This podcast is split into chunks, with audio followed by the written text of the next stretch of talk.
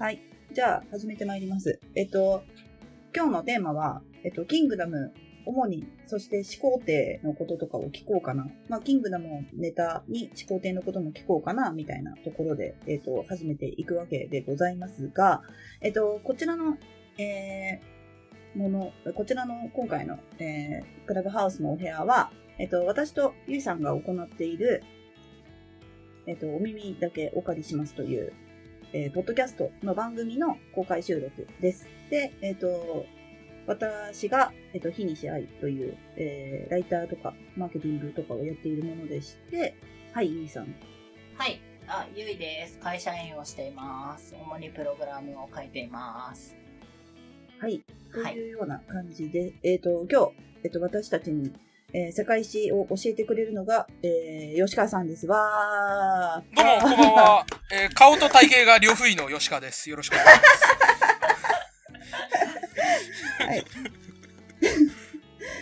なんで今日私たちは吉川さんにお願いしたかというと、えーと吉川さんは今ビジネスインサイダーの記者さんなんですけれども、えー、もともと世界史の先生なんですよね。そうなんですよ、そうなんですよ。実は、大学卒業して、新卒で実は、その予備校と、あとは、えっと、インターナショナルスクールですね。で、実は、世界史と現代社会とかを、実は教えたってたんですよ。3年ぐらいかな。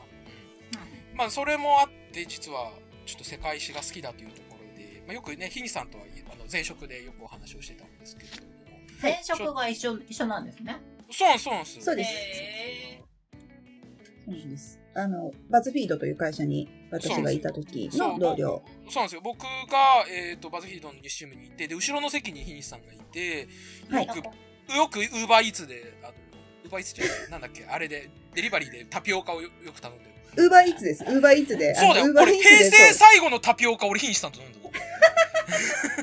そうなんですよ。そんなね、あの、甘いもんとかやたら食ってるから、お前ら仕事しろってよくそよく言われて怒られてた。はい、えーそんな感じです。今日はちょっとい皆さんと一緒に、キングダムの中国古代の歴史ですね。まあ、春秋戦国時代、そして秦の、その統一ですか、中国最初の統一王朝の秦の時代を一緒にちょっと旅をできれば思っております。が、ちょっとうまいこと言っちゃいましたね。やー、素晴らしい。いやー。うまいこと言っ楽しみちゃっただな楽しみすぎるなでも俺、実は中国古代史専門じゃないんであんまよくわかんないですけど。大丈夫ですか結構教科書レベルの話になっちゃうんですけど、まあそれでもよかったらちょっといろいろお話できればな。っていうふうにちなみに、ちなみに、専門はどこなんですか、僕ね、近現代なんですよ。あ特にはいはいはい。はい19世紀のあの帝国主義の時代とかですね、ビスマルクとかの外交とかが結構はい。専門分野だったんですけど、まあでもあの一応ね、あの世界史を教えるとなると全範囲教えられないとね、教えられないので、そうですよ一応ね。あの薄く広く勉強はしてきてるっていう感じですね。なるほど。なるほどね。えちなみになんかあれですか、好きなキャラクターとかの話とかしといた方がいいですか？大丈夫ですか？ああ、そうですね。えっ、と、まあ、私は王毅が好きなんですけど、キングダムで言うと。いいですね。え、あれ好きな人多いでしょ？大きい好きな人多いと思うんですよ。ねえ。もう、あの喋り方なのかっていうのとかね、あるけど。そうですよね。うん。いやー、でも、ゆいさんはどうですか？誰が好きとかありますか？私は李牧ですね。いやー、イケメンだ、やっぱりな。イケメンだよ、イケメンだよ。やっぱイケメンが正義だよな。なんかい、や、うんうんうんあうんどうぞ。結構、な、なん、あの、まあ、戦ってるのも見てて面白いんですけど、はいはいはい結。構なんかあの戦略家みたいな方のキャラクターに結構惹かれることが多いですね。はいはいはいはい。そうですよね。そう李そうそう牧も、そのね、実在の、ね、歴史上では実在の人物ですからね。はいはい。なんかそう終ですよね戦の名称みたいな感じですもんね、言われてますよね。ですよねなもともとなんか、あれですよね、国境警備警備隊のなんか偉い人だ、隊長だったみたいな。最初はだから中央にはいなかったんですよね、李牧あ、そうなんだ。そうそうそうそうそう。で、あの、趙っていうのは、あの、中国の、あの、中で言うと、北側に、えーあるので、まあ、要は、うん異民族の侵入を結構受けやすかったんですね。ああ、はいはい。あーそういうのありますよね。で、その異民族が侵入してきた10万とかいう、その郷土っていうね、異民族の大軍を、まあ、撃退したっていうことで、まあ、大将軍偉くなったっていうのが一応、李牧なんですよねうん。まあ、ね、キングダムの中でも、ね、随一のその知将というか、めっちゃ頭のいい人みたいな感じで。ねですよね。うんいや、僕はあの、呂不韋が好きですね。ああ やっぱ、盲点に憧れつつ、やっぱ心のどっかにこう、呂不韋。あ、ヨヘがいるみたいな。そうそうそうそうそう。なるほどな。いや、なんかそもそもなんですけど、ちょっと聞いていいです、質問開始してもいいですか？はい、どうぞどうぞ。あの、まあ、キングダムって結局、エイセイが、まあ、始皇帝になるっていうところの話じゃないですか。うん。なんですけど、あの、そもそも歴史上として、本当に始皇帝だったのっていうふうに私の中では疑問があって、なんか他にもっと前にも、なんかそう、そういう敵な人とか、うんなんか、いなかったのかなみたいな、本当に奴が始皇帝なのっていうのは結構昔から疑問なんですけど、あー、めっちゃいい質問です、ね。マジか。池上彰ばりにちょっと言って、いや、いい質問ですね。いい質問ありがとうございます。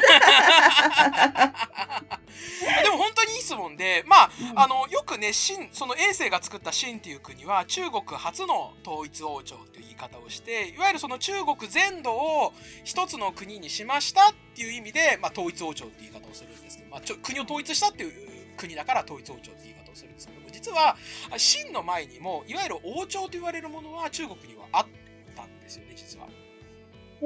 そうそうそうそう。で、その王朝のトップの名前を、まあ、秦では皇帝って言ってたんですけども、その前は、うんまあ、普通の王様の王ですよね。うん王とかっていう風に呼んでいたんですよ。だから、皇帝っていう風に国のリーダーを、まあ、の称号を作ったのは、実は秦の、その、衛星、始皇帝が、実は一番最初だったので、始皇帝が、あの、その衛星であることは間違いはないですね。ただ、あの、その、それ以前に、あの、王朝、ね、国の中で代表的な、その中国の中でも、その大きな、その、あのなんか都市国家とかがいろいろあってその都市国家のまとめ役みたいな王朝っていうのは、えっと殷とか州っていう、えっと秦の前にあった国ですね、えーがあったので、一応リーダー的な人はいたんですけれども皇帝という称号を使ったのは実は秦の始皇帝が始まって初めて衛星が初めてだったっていうのはそれは確かに思いますよ。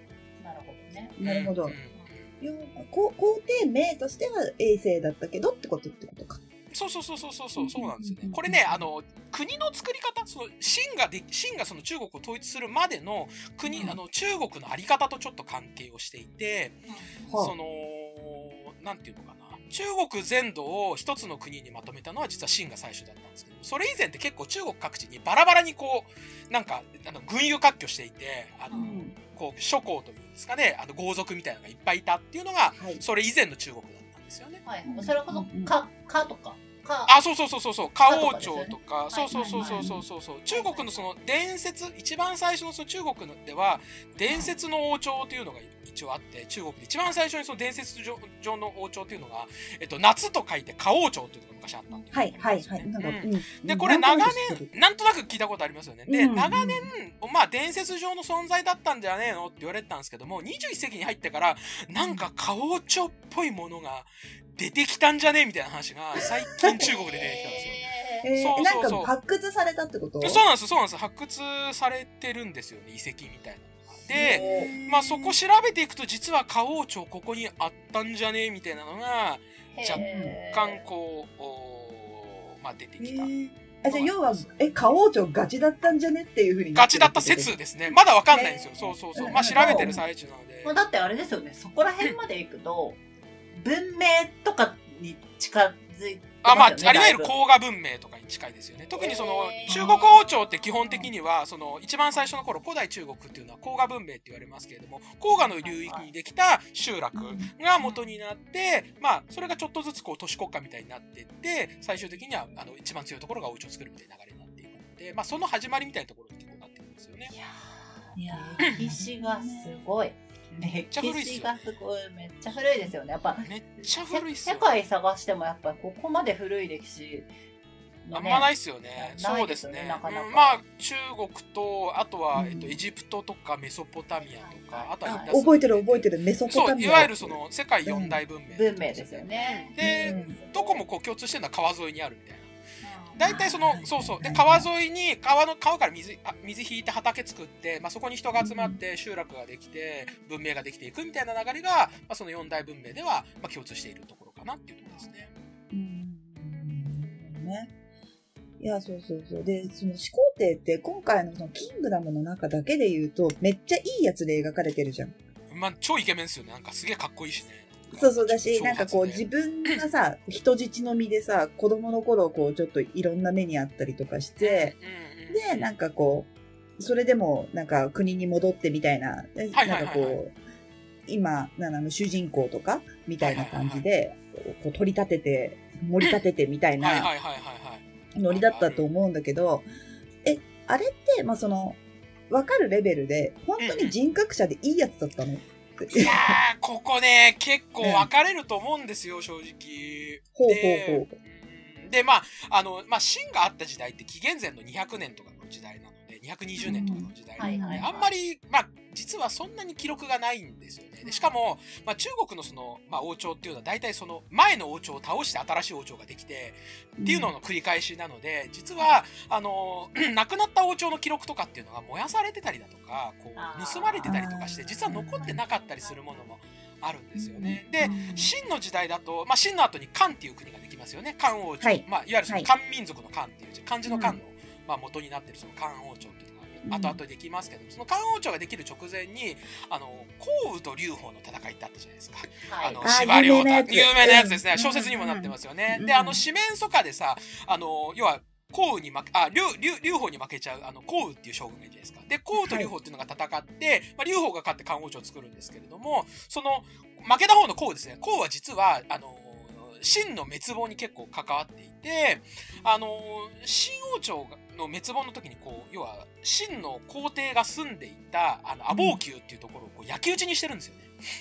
ででその時に結構記録とかが焼けちゃったんじゃないかみたいなことは言われていてだから、あのーいわゆる僕らが中国の歴史を学ぶ時の、まあ、元になっている記録っていうのが司馬遷っていう人が、まあ、前漢の時代に作ったあの、はい。記録であので有名な歴史家で司馬遷っていう人がいますけれども、はいはい。司馬遷が書いた史記歴史の史に記すと書いて史記っていうのがあるんです、はこの史記が実は、えー中国史を学ぶ上で、まあそのまあ、ベースになっている一つなんですけれども、まあ、そこに実は、えっと秦の始皇帝のお話っていうのが書かれているんですねだから結構これによるところがえ僕らが知っている始皇帝だとか秦っていう国の、まあ、実は姿にかなり近いんですね。で、ここで結構、あの、いろんなこと書かれてるんですけども、始皇帝について、その人柄みたいなのって、あんまりそう詳しく書かれていないんですよね。実はそうなんですね。そう。で、要望としては、あの、始皇帝の顔はすごい高い鼻を持っていて、切れ長の目をしていて、こう、鷹のように突き出た胸をしていて、声はまるで山犬のようだったみたいな。なんだ、山犬のような声ってどんな声みたいな。それ、あれ。何？あの、もののけ姫のモロみたいな。お前にさんが救えるかなの？みたいな。黙れ小僧なの？みたいな感じなんですけれども。いや、本当だよね。そうだよね。そうなんですよ。よね。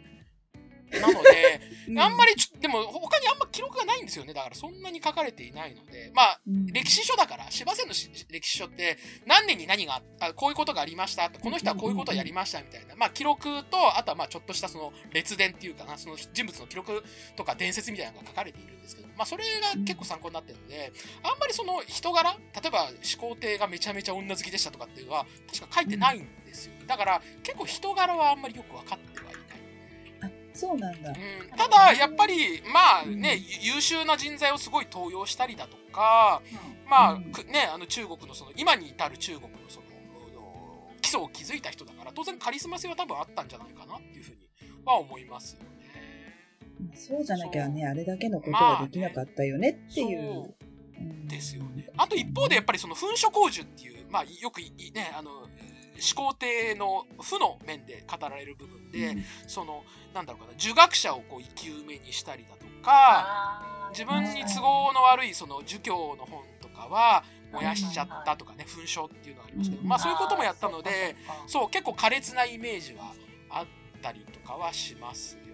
まあやっぱりその、秦の後の時代の漢王朝が儒教を対、ね、重んじたそうですよね。儒教国家ですもんね。そうそうそうそうそうなんですよ。なので、まあ、結構その前の時代のリーダーだとか国の姿って、ね、やっぱり後の世のね人たちによって結構こうイメージが左右される部分とかっていうのがあるので結構さっぴいてみないといけない部分って歴史の場合は多いと思うんですけれども、まあ、なのでまあまあ月並みですけど勝者が歴史を作るって話ですよねまさにそうなんですよね。なので結構こう、まあ歴史書を元にして、まあ史実に基づきつつ、まあしかも書い書いてある本によって実は結構食い違ってたりとかするんですよね。そう。で、司馬遷の式も、その始皇帝のところとか、秦の部分で書いてあるところと、あとはその、ほら、衛星をさ、あの、国王に持ち上げたその張本人でもあるその呂不韋っているじゃないですか。呂不韋の列伝では、け呂不韋のその話のところでは結構話の内容が食い違ってたりとかしてるので、まあ、その辺の食い違いもこう見比べつつ研究者の方は、まあ、何が正しいんだろうっていうことを、まあ、もうずっとこう研究されているっていう感じなんですよね。うん確かに研究しても確かにね、本当のところっていうのはこう、わかんないもんね。いやー、わかんないですよね。で、しかも、この辺の時代の話って、また新しい話が結構出てきてたりとかするんですよ。それこそ、あの、21世紀に入って、あの、あの古いお城の井戸の中から実は、あの、記録が見つかったとか、ええあの、当時はあの、そうなんだきあの木管とか竹とかにこう、あのね、記録が残されていて、はいまあそういうのが出てきて、え実はその、衛星の星星っていうのは、実は祭りっていう字じゃなくて、あの、正しいっていう字が本当の名前だったんじゃないか説だとか、結構こうなんていうのかなあの歴史が書き換わってるったりアップデートされてる部分っていうのがあったりとかするので、意外とまあこの先もしかしたらまた新しい発見があって徐々にではありますけどもなんか人柄みたいなのが分かってくる可能性もなきにしもあらずなのかななんていうふうには思っていますね。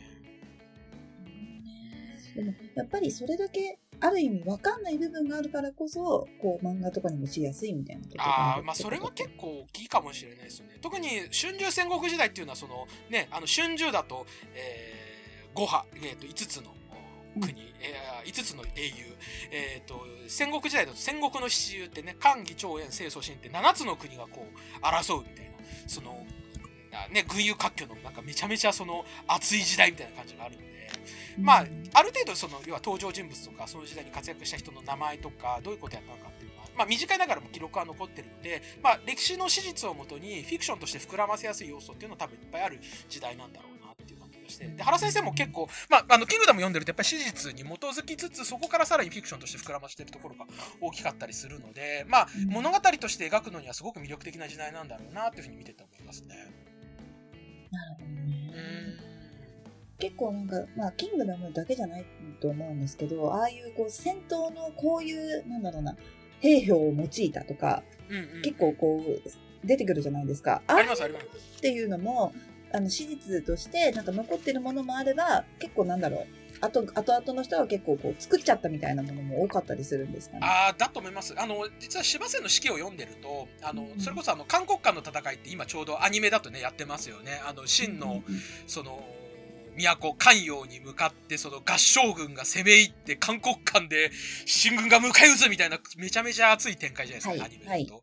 でそこの戦いって実はあの すごいさっぱりと実は史実では描かれていてあの、うんあの5つの国が秦を攻めましたでも秦は撃退しました終わりみたいになってるんですよね。えー？みたいな短くね？みたいな。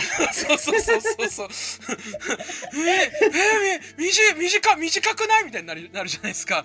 まあだからそこは、で、ほら、あの、キングダムもさ、あの、うん漫画もそうですし、アニメを見てると、史実になった部分の漢文がちょこっとこう、紹介されたりとかするじゃないですか。実際、ね。ね、ありますよね。実際あれぐらいしか残ってない部分があったりするんですよ。だはいからそれを多分膨らまして原先生書いてたりだとか、まあ当時他の戦で例えば用いられていた戦術だとか、あとは当時あの諸子百科って言って、まあいろんな学問があ生まれていたんですけど、まあ、まあその中にあの、軍術、いわゆるその戦略とか戦術を司る、あの兵法ってありますよね。兵家。はい。孫子とかがいた人がね、作ったやつですね。あの孫子の兵法の話を元にして作ってる部分とかも多分あったりとかするんじゃないのかなって見ていて思いますね。だからいろんなものをこう組み合わせて、まあ、戦のシーンとかも多分膨らましてるんじゃないのかなっていうのはあったりしますね。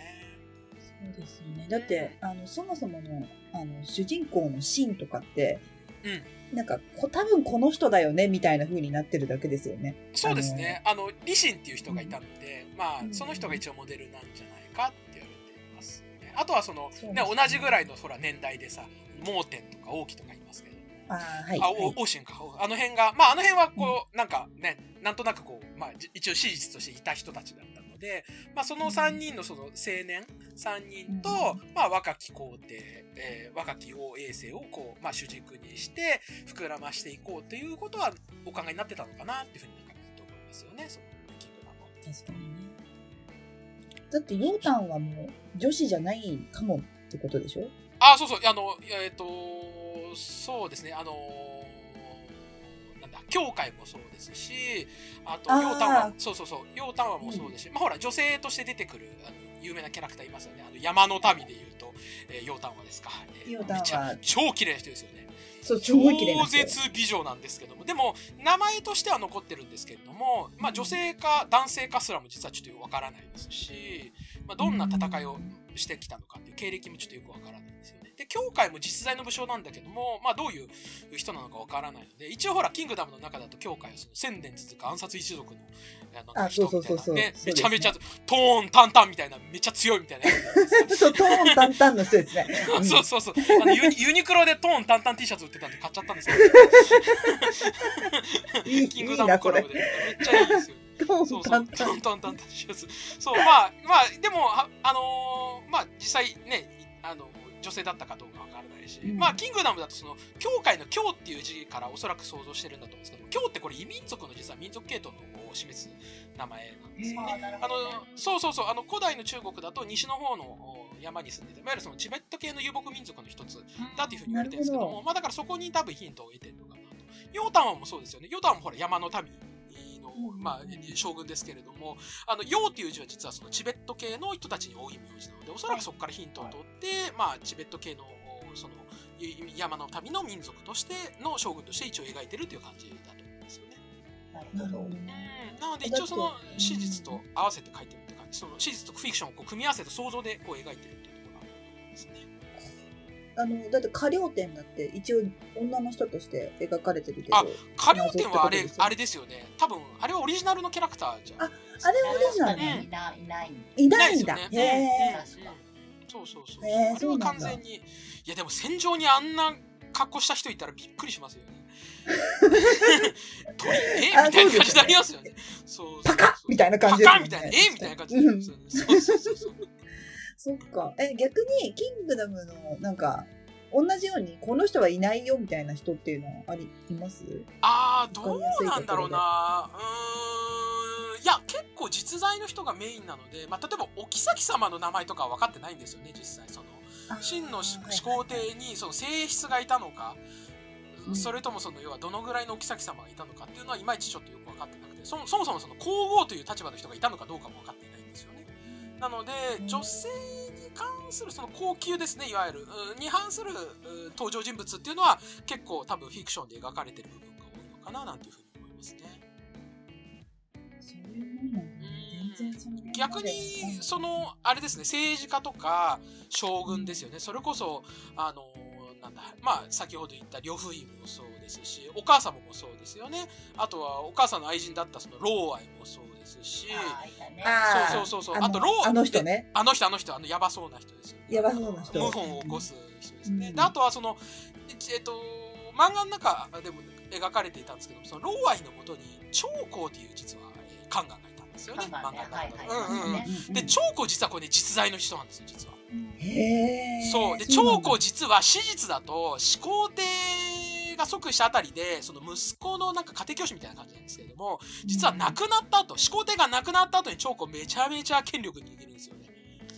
で結構やばい人なんですよ長江は。あの漫画だとすげえ気弱そうでこうなんか怯えながらせせなんか実務に励んでますみたいな感じの感なんですけども史実だと結構やばいことしてて。へえ。へしてると描してるとされていてそうそう。なので今後長江がどんな風にそのキングダムの中で出てくるのかっていうのは結構個人的には楽しみにしていますね。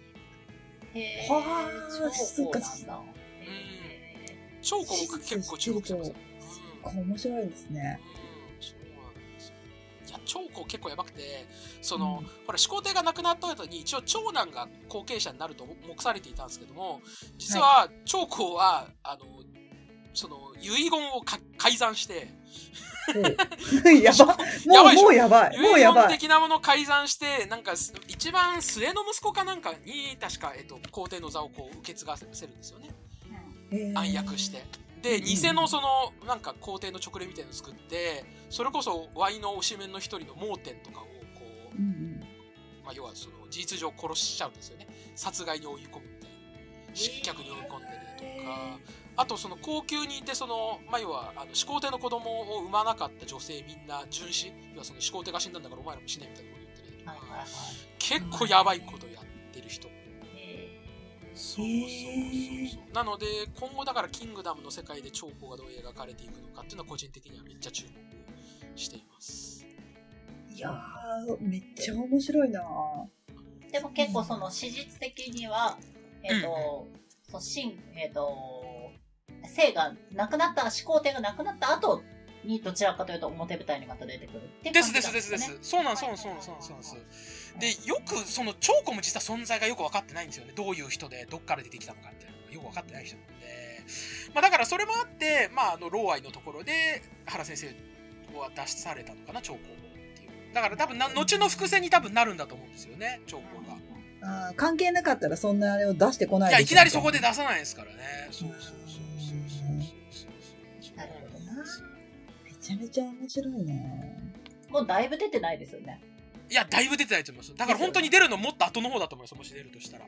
なるほど。あ、なんかもう最後の方に、もしかしたらなんか、ちらっと匂わせながら、もしかしたら終わっちゃうそうそうそうそう。で、なんか、そうほら、結局、老愛はさ、カンガンでしたけれども、実はその要は、あの、本当のカンガンではなくて、そのうんうんう、んお母さんのね、あの、生のお母さんの、あの、太閤の愛人になったわけじゃないですか。で、子供を二人作ってるわけじゃないですか。で、しかも、ね、謀反を起こして殺されてるわけじゃないですか。実はそのあたりのいつその家婚が長江となんかその後絡められるんじゃねえのかな的なことは個人的には想像してるんですよはあ。まあ例えば実はそのうん。老愛、まあ長江自体も一応宦官ではかねあるんですけれども本当の宦官かどうかっていうとちょっと高しいところで、まあほら娘いますし宦官あの実は、まあまあ、あの、あのか。から、長江って。あの感じでね、うん。ちょっと考えて言われても、へーって感じですけどね。う。ん。まあまあなの、でそう実は長江も太閤とできてたんじゃないかとか書くのかなとかもしくはその老愛のと老愛の子供のまあ復讐的なところがあるのかなとかなんかそういう物語も作ろうと思えば作れるよなとかって思ってなんとなく想像はしていますね。なるほどね。なんか今、インターネットで見てたら、その人が、あの、何？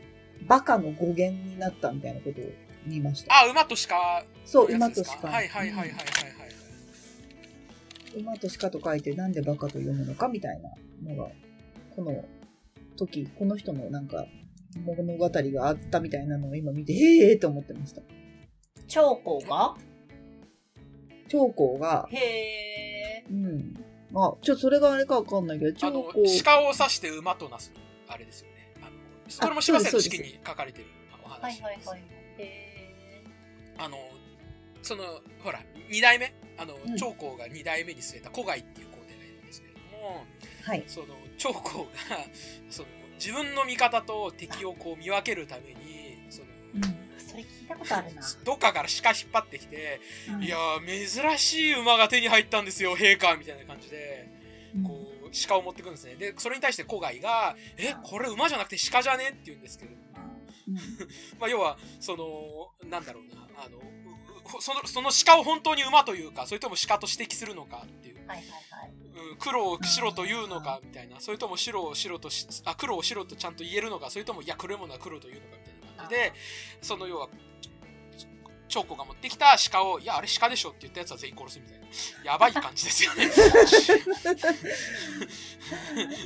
それで、クレイジーすぎますよねやばいな。これはどう見ても馬だよなみたいな感じで馬って言わなきゃ死亡みたいな感じのえーみたいな流れですよね。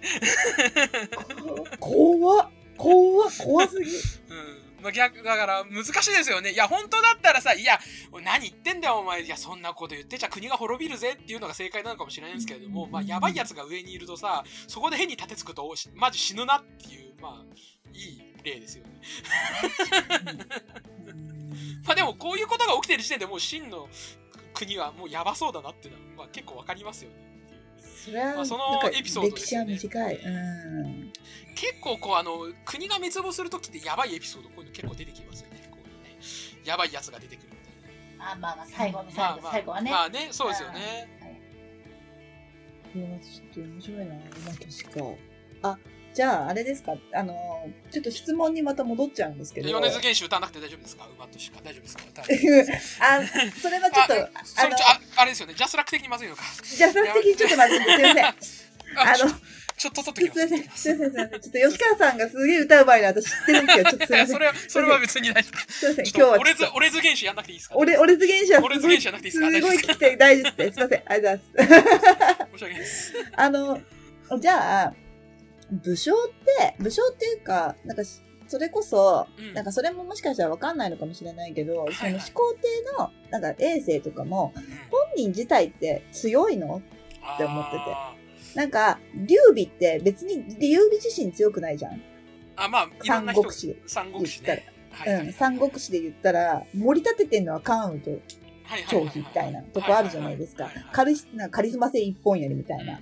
なんかそういうのって、なんかどうだったんだろうなっていうのは思ってて。ああ、なるほどね、これもだから、あれなんですよ、さっきと一緒で、記録がちょっとないので、わからないところではあるんですが、そうそうするに、まあ、なんだろうな、うーん、ある程度、まあ、訓練ぐらいしててもおかしくはないよね。剣の訓練はって感じはしますよね。実際にその戦場で馬を引いて、その、要はなんていうんですか、うん。バッタバッタと敵をなぎ倒したかどうかはちょっとわからないですけれども、まあ、当然ある程度偉い、ね、国の王ですから、まあ、軍事の訓練は積んでいても、まあ、おかしくはないかなっていう感じは。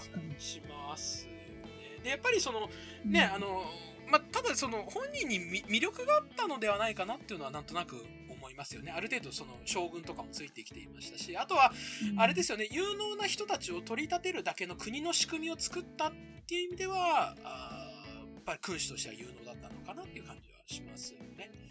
なるほどね。こまあ、それこそほら、あの、キングダム一番最初の方でほら、あの奴隷になったら人はやばいけれども、あの奴隷になっても、もうその成り上がれることはできるんだで、それは剣によってみたいなお話確かあったじゃないですか、一番最初。うはいはいはいはい。ありましたね。で、ありましたよね。で、うんあの特に春秋戦国時代っていうのはそのいずれの国も、まあ、有能な人を取り立てて、え自分の国を強くしようっていうそういう傾向がすごく強かった時代なんですよね。だから、あのある程度そのなんていうのかな特に秦の場合がそれが一番強いんですけども武功を立てればそれはその成果を上げれば偉くなれるっていう流れがすごく非常に強かったと。でそういう仕組みを整えたっていう意味で、まあ、有能な人材をすごく登用しやすかった。で場合によっては違う国の人材も実は登用するうん、うんうん。うんあの将軍君とか将兵君とかそうですよね。ああ、のそうですよね。趙の国の人ですし、趙の国の人だけども、あの秦の国ですごく、えー取り立てて偉くして自分の国に貢献させますし、まあ、それこそ呂不韋もそうですよね。もともと趙の国の商人ですから。敵国ですもんね。それでもやっぱり、あの功績があれば偉くなれるまあ、そういう仕組みを作った、いわゆるその放火思想っていう、あの、新書出伐の考え方ですね。いいことやったら取り立てます。えー悪いことやったらたとえ王族でも処刑しますみたいな。そういう、まあ、ルールをちゃんと作って、国の仕組みを作ったっていう意味では、偉大な王様だったんじゃないのかなっていうところですね。腕力が強かったかどうかっていうと、ちょっと、うん、わかんないなっていうところが正直なところではありますね。まあまあ、でも王様のやることって確かにそっちだもんね。まあ、そうですね。まあ、どちらかというとね、政治家の部分ですもんね、やっぱりね。王様として必要。うん面白い。ゆうさんなんかあります？お、突然。お突然いや、なんかね、結構、最近ちょっと、だいぶ離れてって、あんまりええキングダム読んでなくって覚えてる、あの、いや、ちょっと僕も、ねパッと出て最こないん近ちょっとですけど離れたんですよ。そう、僕もアニメメインだったので、最近そうねう、そう離れちゃったんですけど。多分ね、貯めて読んでるんですけど、あの、忘れ、忘れちゃうので。で、なんか、あのー実際、ちょっと、たくさんムック出てるじゃないですか。あ、出てます、出てます。うん。あ、のーそのキングダムを紐解く的な。はいはいはいはい。なんか、あそこら辺を、そう、あそこら辺読んでて、結構さっきあのおっしゃられてたような、結構その分かってないことが多いっていうようなところは、なんかそういう、その本にも結構書いてあって、ああ、そうです。そうそうそう。だからね、あ意外とね、あんまりないかなというところではあるんですけど、んまあ、と、とはいっても、えっ、と、なんだろうな。え、ちょっと、ひにしさん、お返しします。はいなんか、はい。あの、吉川さん、吉川さんが推してる盲点いるじゃないですか。持っています。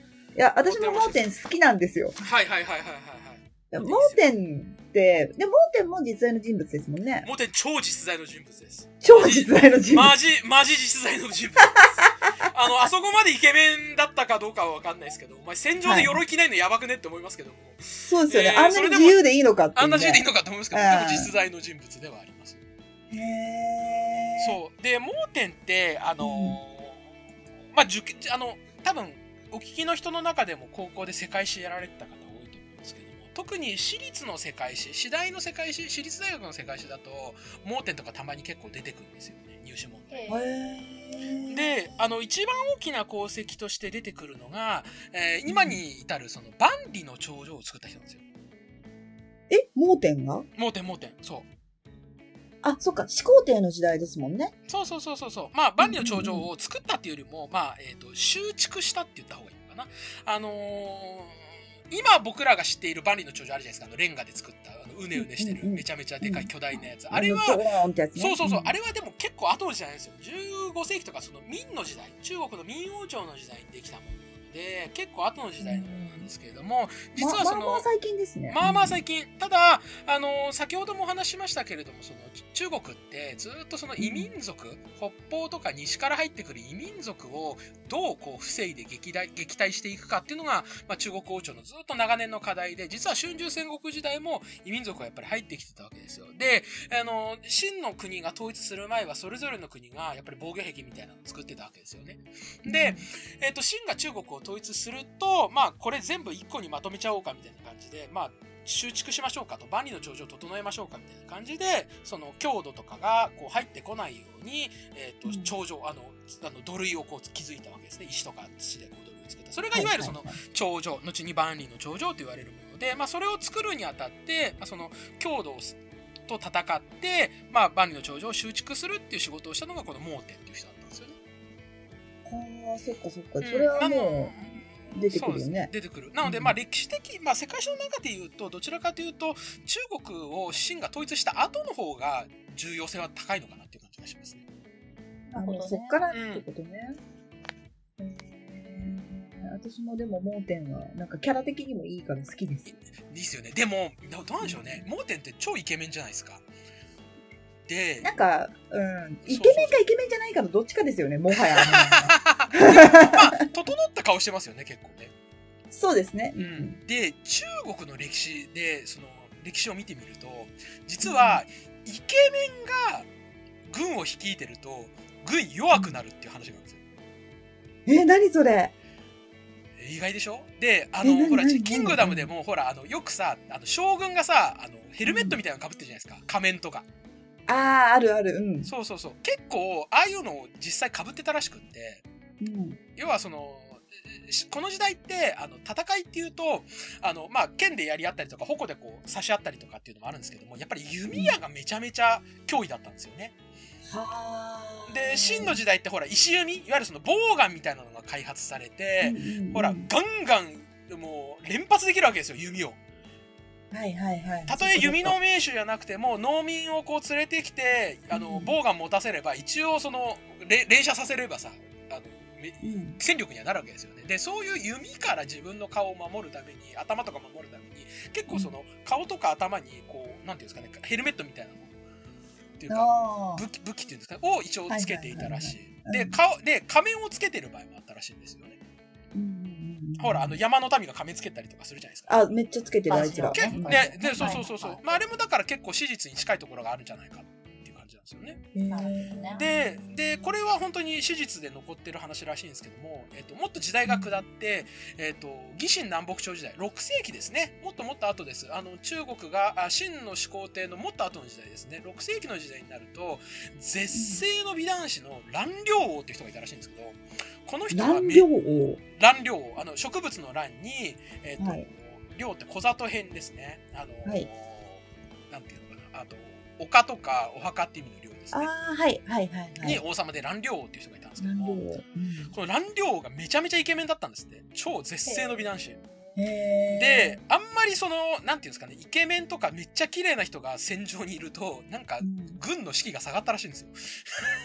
あ、あいつイケメンだからって調子乗ってんじゃねえよみたいなことになっちゃうってことですね。かななんか、うん、か、と、あとはなんか、あとまあ優しすぎると、ほら、やっぱりそう、人殺す、こう、なんか、ああ、そっかそっか。みんな頑張ろうとか言われるとさ、なんかちょっとな、うんどうなんだろうみたいな感じに なるじゃないですか。なるほど。行くぞーって言われた方がいいみたいなそ。れはなんか連覇みたいな人の方がやっぱいいわけですよね、戦うとまあまあ確かに確かに仕分け肉を取った方がさ。なので、まあ、そういう風にならないように、蘭陵王は戦いの場で場面では仮面をつけたらしいんですよ。自分のイケメンさが出ないように。なるほどめちゃね。めちゃ、めちゃめちゃいい話。今、なんか、あの、今、普通にググってたら、あの、うん結構やってるんですね、そういう、なんか、そういう話。ああ、はいはいはい。中国とか台湾のテレビドラマで蘭陵王とかあるらしいですね。あ、あと結構あの、その、なんていうんですかね、ドラマにななったりしてる人ですね、蘭陵王。ね、あと何、宝塚とかで。あ、宝塚ね。はいはい。まあ、やっぱイケメンですからね。えあの美しすぎる武将って書いてある。あ、確かにそうですね。美しすぎる武将っていうのは正しいかもしれないですね、蘭陵王。へえ。めっちゃ面白いですね。枕言葉としてはいいかもしれない。いわゆるそのフィクションのね、あの幅が広がる人ではありますよね、やっぱり。そうですよね。もう、描きたい放題にはなりますよね。へえ、初めて知った、弾量。面白そう。そうですよね。もうイケメン連れてきて仮面つけさせたらもう最高ですもんね。ど どうなんどうなんでしょうね、でもね、どどこまで。わかんないけどう、んあの、それこそ今流行ってる、あはいはいの、呪術廻戦で、ああ、はいはいはいはい。ね、ねほら、うんそうそうそう。もう私あの、何、仮面みたいのピッて取った時のあの、片目出た時に、キャーってなりましたからね。限界化しますよね、限界化しますよね。いいや、だから、蘭陵王の仮面取れたら多分、イケ戦場でみんな限界化してたんじゃないのって感じしますよね。そういうことですね。限界化する。うわーみたいになりますよね、だからね。なあ、なるなる、あれはなるよ。うんうん。そうだから、ごだからほら、五条悟もさ、結局、ほら、あれが取れるとさ、やっぱみんな、やっぱり限界化するじゃないですか。意外と目はつぶろなんだみたいなさ、可愛いんだみたいなさ。可愛いもんなんか綺麗すぎるんだ、ヒューみたいになっちゃう。なるじゃないですか。そうそうそう。ななので、るほどね。そういうことが実はもしかしたらあったのかもしれないですよね。実際にそ その時代にもね。も。そりゃそうだわ。そりゃそうだわ。そりゃそうだね。そううん。まあそういう想像もすることはできるかなっていう感じがしますね。なんとなく面白いな。えそうだよね。なんか、モーブとかさ、すっげえなんか、もうなんか、戦いの男みたいなさ、感じだけど、もしかしたらすっげえイケメンだった可能性もあるもんね。うん、そうそれはそうそうそう。わかんないうんわかんない。それはわかんないですよね。うん。だから、始皇帝もそうですよね。やっぱり後世に描かれる始皇帝って結構、ほら、あの、めちゃめちゃ怖いイメージで描かれたりとかするじゃないですか。あひげ面でさ、すごい強そうな。ただやっぱ、本当はどうだったかわかんないわけですね。実際に顔見てないわけですから。そうですようんね。いや、なんかそう思うとやっぱ歴史面白いですね。うん、そうなんですよね。うんいや、あのー今、キングダムのお話ししてきてうん。るんですけれども、このお話、あ、そう、今日のテーマをたまに言わなきゃって思ってたのに全然言ってなかったんですけど、今日は、キングダムを軸に始皇帝のお話を聞いてきたんだったん、聞いてきたんですけれども、はいはいはい。なんかありますかね？質問とかある人いるかな？ありますか？さ 途中からもう限界化の話になってましたけども大丈夫？限界か。いやでもキングダムは結構想像まあキングダムもそうですけどやっぱりこの時代の英雄ってやっぱり想像がやっぱりはかどるんでしょうね。FGO でもねやっぱり始皇帝出てきますしね。確かに。さっきのあれですよね。ラランリョウ？ランリョウ？あランリョウも出てきますよね。出てきます出てきます。結構だから中国史で FGO 出てくる人もやっぱりいますよね。ちょっと乱量全然知らなかったから、なんかすごい気になっちゃって。いやでもねいいっすよねかっこいいもんねだって字がいいですもん、もいやーちょっとこれはやっぱり世界小卓としては結構こうくすぐられる名前ですよね、蘭陵 エドワード国大使と同じぐらいこうくすぐられるところう。エドワード国大使。すげえわかるけど。やっぱ世界史やってるとさ、中二病っぽい用語めちゃめちゃこう覚えるってありません？なんか。あカノッサの屈辱とかもう燃えるわけじゃないですか、燃える燃える。おいおい、何。やったんだよ、カノッサでよ、みたいなさ。そうそうそうそう。あの、カエサルとか、さいうんも元から知っていすぎて、歴史の授業で出てきた時にすごい上がったもん。なんか。ですよね。なんか有名人出てくるとやっぱりあ上がりますよね、テンション。うんまあ、三国志もそうじゃないですか。おー確かに劉備と、おー曹操もで、お、お孫権も出てくるじゃんっつって、でもさ、歴史的に見たらばさ、2、30年なんですよ、三国志なんて。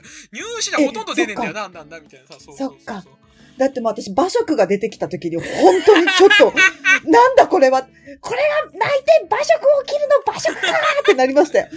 なりますよね。あ、それこそだからあれもそうですよね。戦国、あの、春秋戦国もそうですよね。五越同州とか、臥薪嘗胆のその、四文字熟語の格言のね、モデルになっている時代ではあるので、結構そういうの知ってる人は燃えますよね。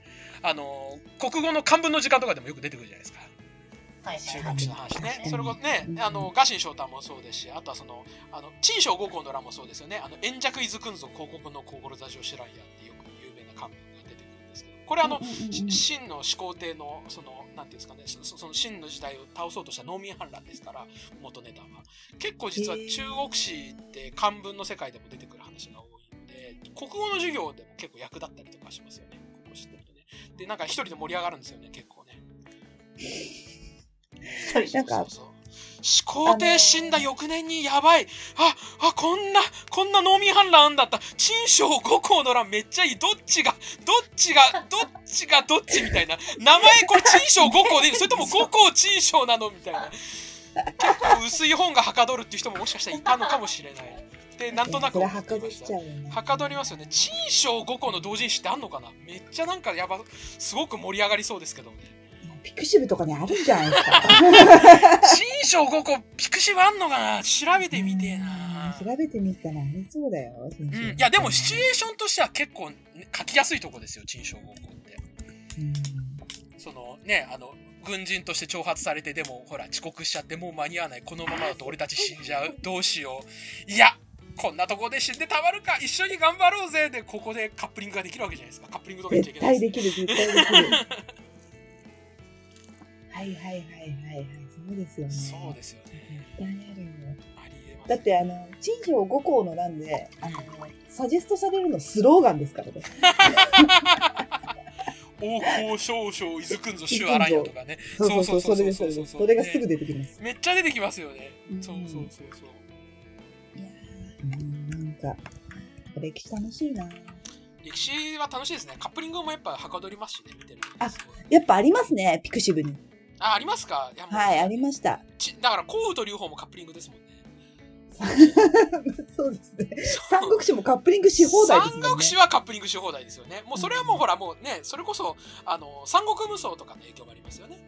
ああ、確かにね。なんか、ゲームがあるとそう、フィクションがやっぱりできると、すごくこう、うんまあ、信長の野望もそうですけれども、ね、戦国無双もそうですけどそういう、あの、ゲーム化されたりとかして、ある程度その、キャラクターというものがそう作られていくと、やっぱり歴史とフィクションがうまく混ざって、その同人会話もはかどるっていう、そういう流れはありますよね。